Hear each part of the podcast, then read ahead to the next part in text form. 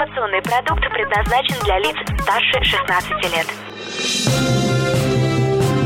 Информационно-развлекательный канал Liquid Flash представляет Три, два, один. Теплые новости. Всем привет! Меня зовут Марлен Спасова в этом выпуске. В Казани сняли фильм о молодом Льве Толстом. Древнейшие наскальные рисунки оказались картами звездных систем. Работников привлекут к корпоративному волонтерству. И названа дата строительства российской станции Луны. Хочешь больше? Нет, это не реклама ставок на спорт. Заходи. На новое вещание .рф. Узнай больше о передачах Liquid Flash и вместе с нами войди в историю нового вещания. Теплые новости. Команда Казанского федерального университета сняла документальный фильм о молодых годах Льва Толстого. Лента приурочена к году великого русского писателя в Татарстане, сообщает ТАСС. Кинолента уникальна тем, что содержит материалы, страницы из биографии писателя, которые еще не вошли в существующие документальные и художественные ленты. Фильм создавала команда сотрудников КФУ. В ленте снимались студенты вуза и актеры Казанского театра юного зрителя. Сейчас завершается монтаж фильма, его планируют разместить на официальном сайте вуза. Напомним, в 1844 году Толстой был зачислен студентом разряда восточной словесности в Императорский Казанский университет. В Казани писатель прожил до весны 1847 года, а после окончания обучения уехал в Ясную Поляну.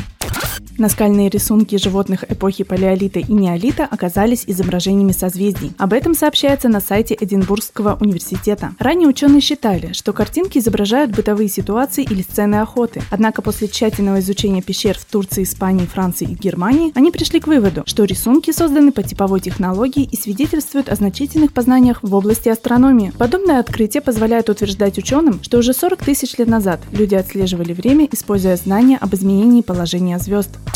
Корпоративное волонтерство может привлечь 68% работников российских компаний. При этом 20% заявляют о безоговорочной готовности участвовать в волонтерских мероприятиях. Такие данные предоставил Всероссийский центр изучения общественного мнения. В первую очередь сотрудники компаний-работодателей готовы оказать поддержку в сборе вещей и продуктов питания – 38%. 31% опрошенных готовы помочь в благоустройстве территорий, донорстве, а также оказать поддержку конкретным группам людей. 21% сотрудников помогли бы материально. Более четверти сотрудников, 28%, уже принимали участие в корпоративном волонтерстве. В основном хотят заниматься корпоративной волонтерской благотворительной деятельностью молодежь, жители малых городов и сел, а также люди хорошо материально обеспеченные.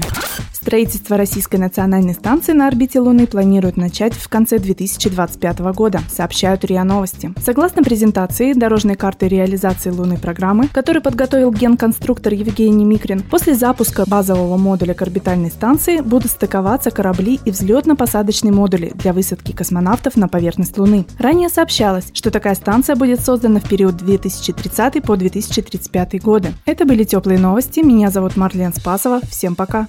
Теплые новости. Liquid Flash.